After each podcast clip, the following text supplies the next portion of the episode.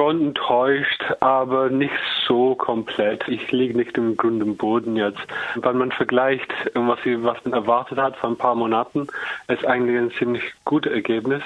Aber was noch dazu kommt, ist, dass äh, durch eine Umfrage der Ja-Seite eigentlich zur Mehrheit, was sie gemacht hat, kurz zwischendurch, war sehr viel Zugeständnisse gemacht von den die britischen Parteien. Und jetzt sind die im Zug und die muss jetzt umsetzen, was sie versprochen haben. Sonst würde es ziemlich viele Probleme geben. Liegt es also an den gemachten Zugeständnissen, dass äh, doch weniger als erwartet für die Unabhängigkeit gestimmt haben oder haben letztlich doch vielleicht auch Ängste eine Rolle gespielt, wie weiter mit der Währung etc.? Es war eigentlich, es ist eigentlich nicht weniger als erwartet. Es ist nicht so viel wie erhofft, aber wenn man die Umfrage angeschaut hat, ist es schon innerhalb des Rahmen von was eigentlich erwartet war. Und ähm, diese Kampagne geht in Schottland schon seit über zwei Jahren und sehr, sehr viel Angst war aufgebaut über was dort passieren kann. Und ein von der Hauptängste war zum Beispiel mit der Währung, also auch mit dem EU-Beitritt. Aber die sind Sachen, die irgendwie eigentlich geklärt werden muss in Verhandlungen mit der britischen Regierung.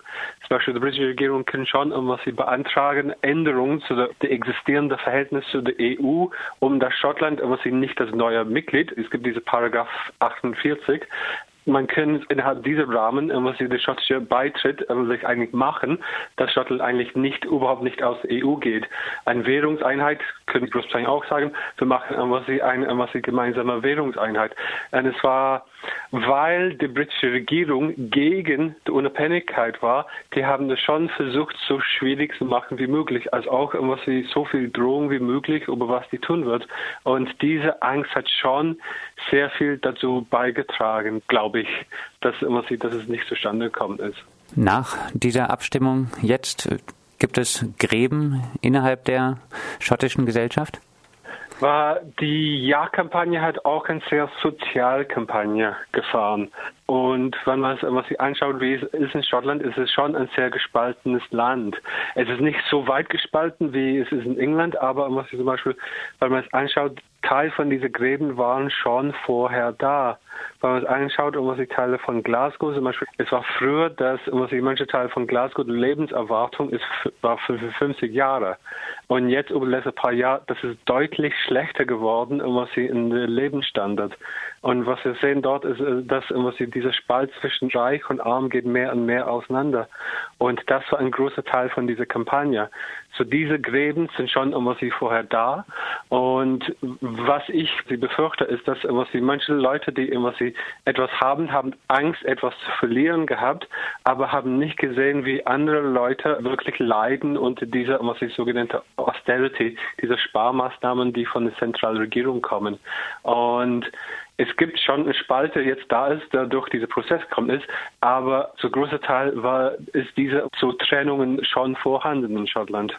Du hattest äh, deine Zustimmung zu der Unabhängigkeitsbewegung auch ein bisschen damit äh, begründet mit einem antikolonialen Kampf, nenne ich es mal jetzt, der alten, der alten großen Kolonialmacht Großbritannien ein bisschen entgegentreten. Ist diese alte Kolonialmacht Großbritannien jetzt trotzdem geschwächt oder spielt das Ergebnis dieser doch jetzt eher in die Karten?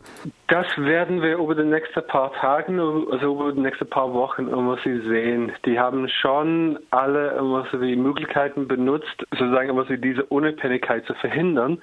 Und zum Beispiel immer so die Medien ist sehr geschädigt in Schottland. Es war auch komplett offensichtlich klar. Die haben schon eine sehr so starke Kampagne gemacht. Die waren gar nicht neutral.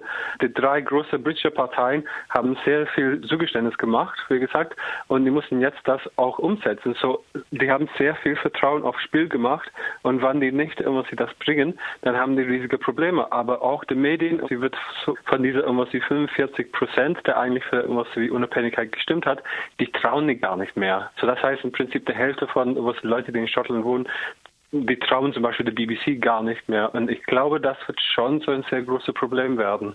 Prognose zum Abschluss. Wird Schottland irgendwann doch unabhängig oder nimmt man mehr Autonomierechte und bleibt aber dann doch auch langfristig Teil von Großbritannien. Das werden wir sehen, was sie wie so die nächsten paar Wochen und was sie umsetzt. Dieses neue Zugeständnis, das sie gemacht haben, die haben gesagt, dass die werden schon in das Parlament sein, nächste was Januar reingehen. Das ist sehr schnell. Und wenn die das nicht bringen, dann würde es schon sehr große Probleme dort kommen. Und wenn die es nicht bringen, dann kommt dieses Thema wieder auf den Tisch. Soweit Cognac McGabe, Stadtrat der Grünen Alternativen Freiburg, der jetzt zumindest sicher EU-Bürger bleibt und auch sicher Teil des Gemeinderats in Freiburg bleiben kann. Gemeinderatsmitglieder müssen nämlich zumindest eine EU-Bürger sein. Deshalb jetzt zumindest auch für dich ein bisschen mehr Sicherheit, aber die Enttäuschung scheint trotzdem zu überwiegen.